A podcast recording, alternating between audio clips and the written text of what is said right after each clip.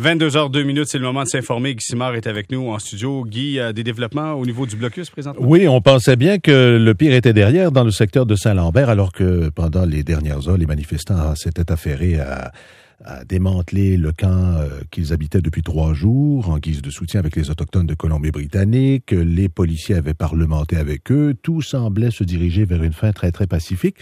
Mais il y a beaucoup de mouvements qui euh, s'est ajouté au cours des dernières heures et on est chanceux parce que Stéphane Blais de la presse canadienne a les deux pieds dans la neige là-bas. Il est à côté de tout ce monde-là. Il peut nous en parler. Euh, Stéphane, bonsoir.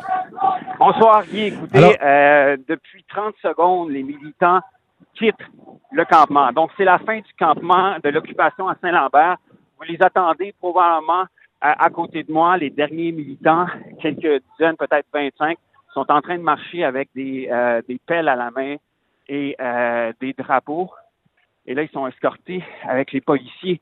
Donc, il y a quelques minutes, ils se sont adressés euh, aux médias en disant tant que Justin Trudeau n'écoutera pas les chefs traditionnels, il y aura d'autres blocus ils ont appelé à faire des blocus sur les ponts, les ports, les chemins de fer. Et là, je me trouve entre ceux qui quittent. Il y a aussi une manifestation en appui, euh, en solidarité avec ces militants-là, en dehors du périmètre de sécurité.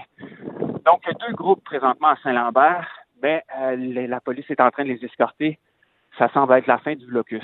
Stéphane, le, groupe, euh, le second groupe qui est arrivé en appui au premier, c'était quoi, 50, 60 personnes à peu près? Je pense qu'à un certain moment, il, y a, eu un peu de brasse camarade. Certains ont tenté d'entrer à l'intérieur du périmètre délimité par les policiers. Hein? Ils sont, ouais, ils sont arrivés euh, d'un coup, tout ça vers 21 heures, là, en l'espace de quelques minutes. Il y a des dizaines de, euh, manifestants qui sont arrivés juste en dehors du périmètre de sécurité ils ont commencé à chanter des slogans en appui euh, aux chefs traditionnels, mais rapidement, il y en a qui ont commencé à chanter des slogans euh, anti-policiers et à carrément euh, narguer les policiers qui, qui, eux, se sont déplacés à leur rencontre. Donc, il y a eu un face-à-face. et oui, certains ont tenté à un moment même d'entrer dans le périmètre.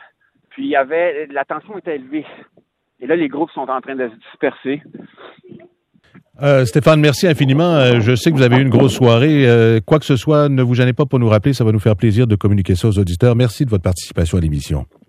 Merci, bonne soirée. Salut bien. Stéphane Blake est de la presse canadienne. J'ajouterais rapidement à ça, il vous l'a mentionné, que Justin Trudeau aujourd'hui a demandé la levée des barricades sur les voies ferrées qui sont bloquées au Canada. ils ont, les Canadiens ont été assez patients. Euh, on ne peut plus patienter davantage. Ce qui laisse sous-entendre euh, une intervention pour la fin de semaine. Mais rien n'est garanti. Il euh, souhaite toujours laisser quand même une petite place à la discussion. Mais j'ajouterai ceci, et c'est peut-être un pur hasard, mais en fin de... Bon, même, je vous dirais en début de soirée plutôt qu'en fin d'après-midi, on a reçu un communiqué de Via Rail. Vous savez que les trains ne roulent plus. Et Via Rail nous dit ceci, le libellé est le suivant. Via Rail Canada est heureuse d'annoncer la reprise complète du service en semaine entre Montréal et Ottawa à partir de lundi 24 février.